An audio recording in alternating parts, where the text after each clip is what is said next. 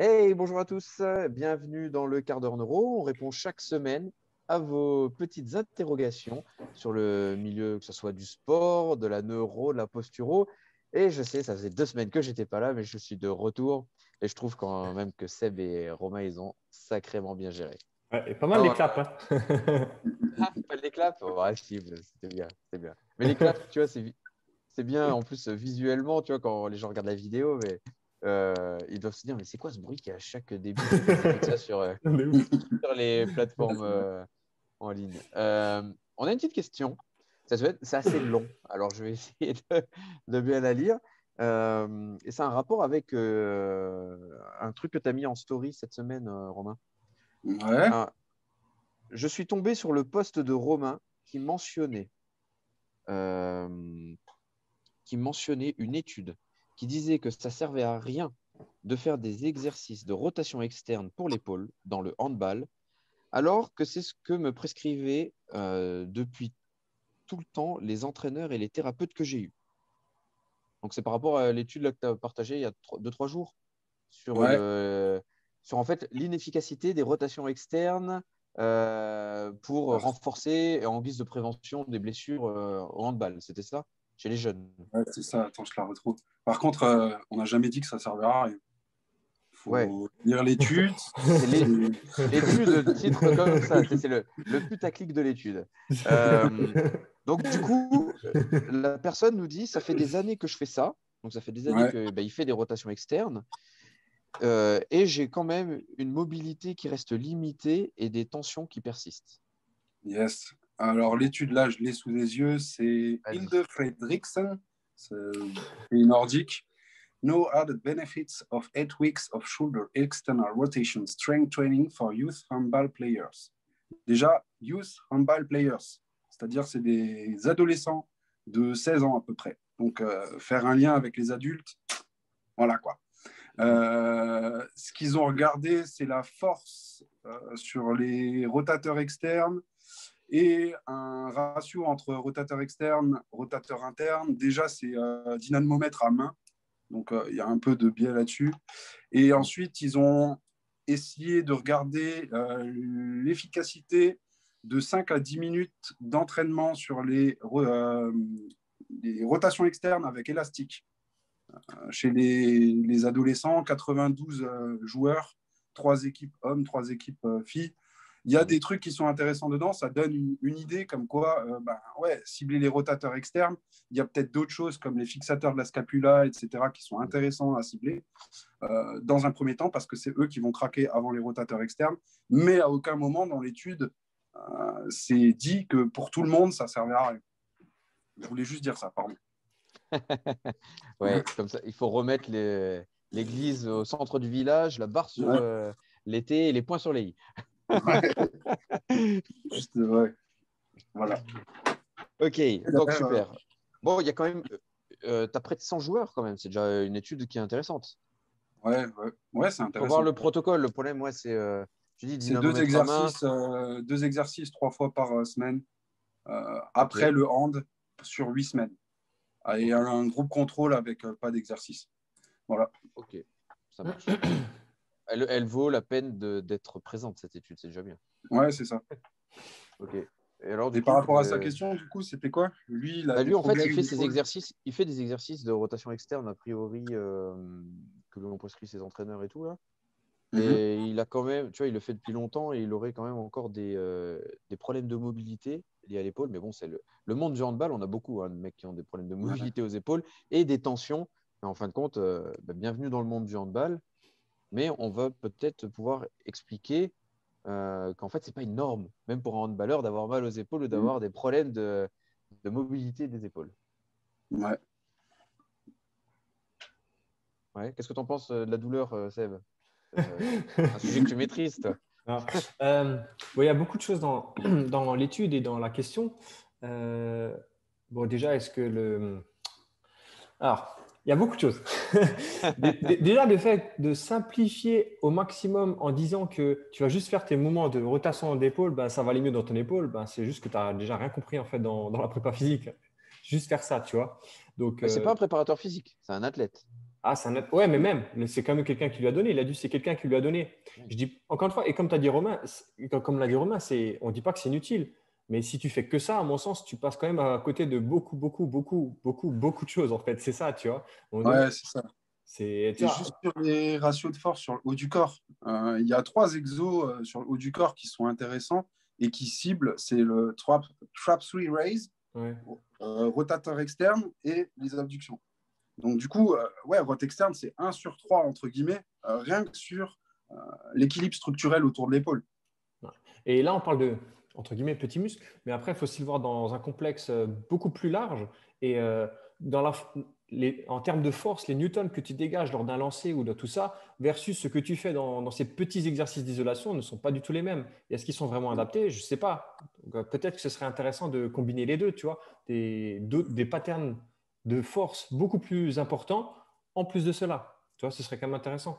Maintenant, par rapport à la douleur, pour moi, il y a beaucoup de choses. C'est, euh, on, dit toujours que la douleur, c'est juste un mécanisme de survie. Encore une fois, et on va parler de force ou d'aptitude ou d'acquisition neuro, on va dire, si encore une fois, si tu as un système qui est complètement débalancé et que tu as de base, ton système il est déjà perçu comme menaçant, si tu vas lui imposer un stress comme le, les forces de Newton, comme on l'a dit avant, dans l'épaule, bah forcément, il va mettre un mécanisme pour, pouvoir se protéger. Parce qu'encore une fois, la force que tu développes dans l'épaule, ce n'est pas forcément euh, un petit shoot euh, à la pétanque, tu vois. C'est pas la même force qui est dégagée, quoi. Donc, encore une fois, est-ce que ta base sensorielle et ton système de prédiction, est-ce qu'il est bon? Est-ce que c'est sécuritaire pour toi? Oui ou non? Donc, travaille déjà sur ça et je pense que c'est déjà une bonne piste de réflexion, quoi. J'espère qu'il ne lance pas ses balles de pétanque comme il lance ses balles de hand, hein, quand même. c'est clair. la coiffe des rotateurs, ça sert à coapter. Donc, euh, faire un rampé, c'est peut-être plus intéressant pour la coiffe des rotateurs qu'aller travailler avec élastique. Avec les élastiques, tu peux faire d'autres choses, comme euh, travailler sur les fixateurs, etc., qui, qui font peut-être plus sens avant les rotateurs externes. Bien sûr, il faut les ajouter. C'est le hein, rampé, euh, c'est le rampé qui va mettre en place tous ces mouvements, ce rampé à même euh, la quadrupédie qui met en place tous ces mouvements de complexes de l'épaule. Donc c'est important de revenir par là. Et j'ai bien aimé ce que tu as dit, Seb, c'était peut-être un peu complexe pour la personne s'il l'écoute. Si je résume bien, tu, tu lui as dit qu'au lieu de faire de manière isolée ces exercices de rotation externe, il devrait en gros travailler sur un exercice qui lui permettra de regagner en mobilité d'épaule et de travailler en force dessus après. Euh, alors, une fois qu'il aura regagné euh, l'angulation. Ouais, pas, pas, obligatoirement à la place 2, mais je dirais en plus 2. Tu vois, c'est-à-dire que je ne vais pas remplacer totalement ça. Attends, juste ma fenêtre qui s'est ouverte. je ne vais pas remplacer, je vais juste le rajouter. Et encore une fois, mm. même quand tu le travailles en euros, une fois que tu as gagné une certaine mobilité articulaire, l'idée c'est de la renforcer. Et tu la renforces par quoi? C'est par la force. Donc à un moment donné, je pense que tu es, quand même obligé de passer par cette étape-là. Quoi. Mm. Mm. Ouais, carrément. Ouais, l'isométrie sur des end range et tout ça, ça peut être intéressant avec des sangles d'ISO ou des choses comme ça. Ou même en manuel avec. Euh, enfin, il y a plein de manières de faire. Des sangles d'ISO. Tu vois, les gens, ça ne doit pas leur parler. Ça existe des sangles d'ISO. Ouais. T'en as, une là euh, sur toi, une sangle ISO pour montrer ah, Pas sur moi, non, c'est dans ma voiture. Ok. Ouais, c'est vrai que sur notre boutique euh, en ligne, on, vend les sangles d'ISO. Et euh, parce que ouais, c'est un outil, l'isométrie, qui est quand même assez impressionnant. Déjà, ouais, tu as des limitations sur tes, sur tes amplitudes. viens peut-être retravailler sur ces limitations en isométrie. mais ce qu'on sait aussi, c'est que les problèmes d'épaule ça vient souvent des yeux, des problèmes des yeux, des problèmes sensoriels au niveau des mains. Donc tout ce qui est réflexe autour des mains, euh, tout ce qui est dans l'axe main-bouche aussi. Donc euh, on revient sur les réflexes palmo-mentoniers de Babkin. Ça, il faut peut-être aussi revoir ça aussi, mm. les mettre en place. RTAC aussi un peu, non? Tu peux pas avoir RTAC, RTSC, tous les réflexes en fait qui impliquent le coup euh, vont avoir une importance. Hein. Moi, ce que j'aime bien dire, et c'est de manière ultra simplifiée et schématique, mais euh, j'aime bien dire que euh, l'épaule, elle est surtout là pour assouvir les besoins, besoins de la main. Ça veut dire que si tu as un problème dans la main, donc d'un point de vue sensoriel au niveau tactile ou au niveau des yeux qui va te permettre de contrôler la main, ben, tu auras probablement des problèmes à ces différents carrefours, donc à savoir au niveau du coude, au niveau de l'épaule. Donc, comme tu disais, faire des exercices oculaires ou sensoriels au niveau de la main, ça peut être voire très intéressant en fait finalement. Ouais. Ouais, mmh. comment c'est, un truc sympa ça. Dans le quart d'heure pratique, on pourrait essayer de, lui mettre une petite stratégie, c'est motrice. Euh, comment mettre ça en place ça pourrait être vraiment sympa.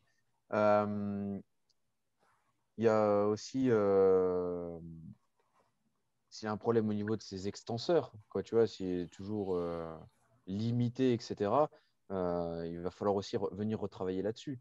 Donc ça, euh, on est un peu plus dans la partie neuro là. Ouais, et dans les extenseurs, encore une fois, ça ne se limitera pas à faire euh, un ratio de 2-1 euh, pull versus push, tu vois. Sans faire plus de tirage que de pousser. On ne dit pas que c'est pas intéressant, on dit juste qu'il y aura peut-être des choses un petit peu plus intéressantes. Et là, peut-être Romain, tu vas le développer d'un point de vue neuro, mais je pense que c'est quand même plus intéressant, quoi. Bah, il y, a un truc qui est intéressant, c'est que en tant que prépa physique, on est vachement focus sur tout ce qui est production de mouvement output.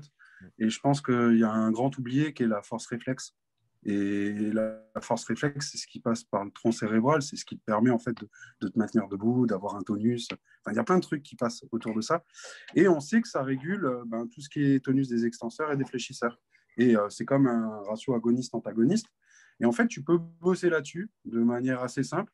Et euh, en fonction de tes besoins, où tu vas cibler sur l'extension et essayer d'activer l'extension et les extenseurs, ou alors euh, abaisser euh, tout ce qui est fléchisseur, mais ça passe par différentes structures au niveau du tronc cérébral et par des exercices bien précis en fonction des nerfs crâniens que tu as envie de cibler.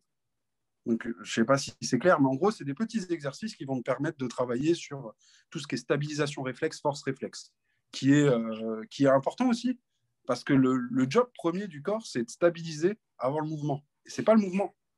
Mm. Tu ne peux pas avoir de mouvement si ce n'est pas stable. Voilà.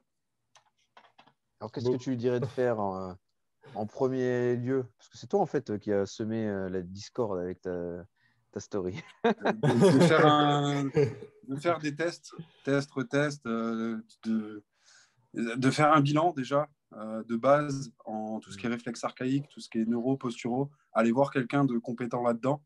Et il y a pas mal de, professionnels à droite, à gauche qui, qui s'intéressent à ça. Et ensuite, derrière, aller, euh, euh, si actuellement ce que tu as mis en place ne, te donne pas satisfaction, essaye d'ouvrir d'autres possibilités. C'est-à-dire, euh, ben, va travailler autour des scapulas. Il y a un truc qui existe qui s'appelle crossover symétrie, qui est tourné autour du, renforcement autour des scapulas. Ben, va peut-être essayer ça. Je ne sais pas. Ça dépend vraiment de ton profil, en fait. Einstein disait euh, la folie, c'est de faire toujours la même chose et s'attendre à un résultat différent. Si tu vois que ça marche pas, change. change. et après, franchement, je ne suis pas capable de te donner des, pistes là maintenant tout de suite. Je ne sais pas si tu as besoin de A ou de B. Et les deux choses sont diamétralement opposées en fait.